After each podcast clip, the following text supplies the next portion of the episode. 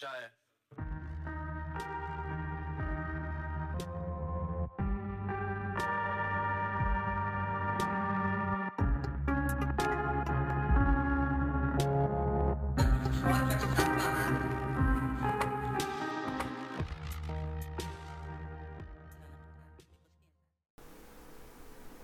Hoje eu vou falar um pouco sobre o mundo.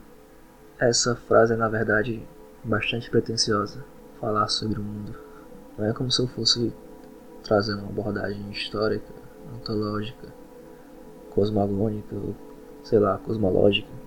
Eu nem sei o que boa parte desses termos significam de fato. Isso daqui vai ser basicamente a apresentação de alguns aspectos que eu considero encantadores no mundo traçando relações com música, ciência, poesia e etc.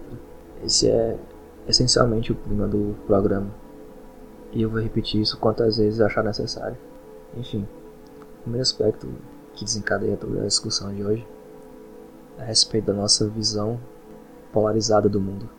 E é engraçado porque nós só temos essa visão polarizada né, dos fenômenos naturais porque foi assim que nós aprendemos a observar.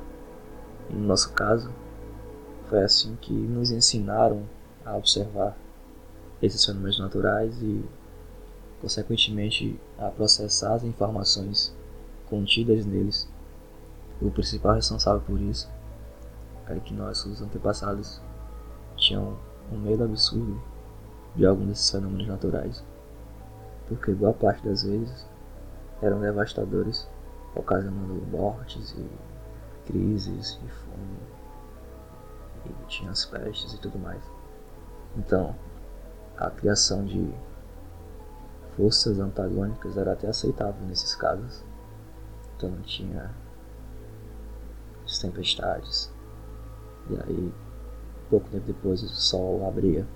Então nossos antepassados criaram muitas, mas muitas mesmo, são inclusive inumeráveis relações de opostos entre essas forças naturais, algumas simples, como a chuva e o sol, o dia e a noite, o quente e o frio, o amanhecer e o anoitecer.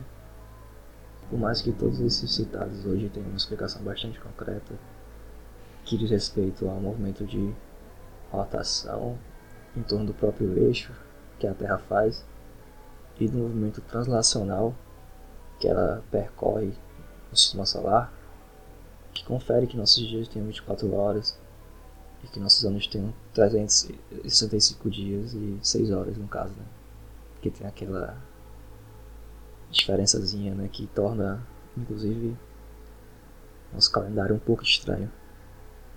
Mas enfim, esse exemplo fundamental entre basicamente o dia e a noite, deixa bem claro como que esse medo do desconhecido, esse medo de forças naturais desconhecidas e imprevistas, como uma tempestade, por exemplo, fez com que esse modo de enxergar o mundo fosse cravado no nosso DNA e aí foi passado pra gente. Não foi passado assim. Por isso que nós trabalhamos de dia e à noite ficamos em casa e trancamos as portas.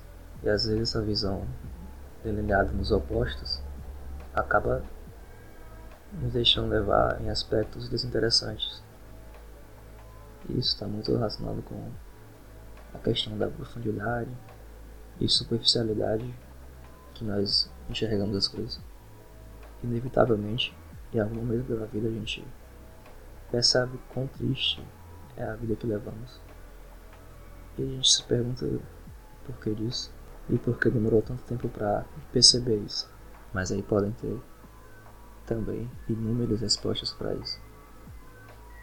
Só que eu aponto esse não olhar para a transitoriedade, o não olhar dessa interface que intermedia o dia e a noite, que separa né, esses opostos a desatenção desse aspecto transitório que marca nossas vidas pode ser que seja um grande responsável para que torne ela tão, sei lá, desconfortável triste às vezes.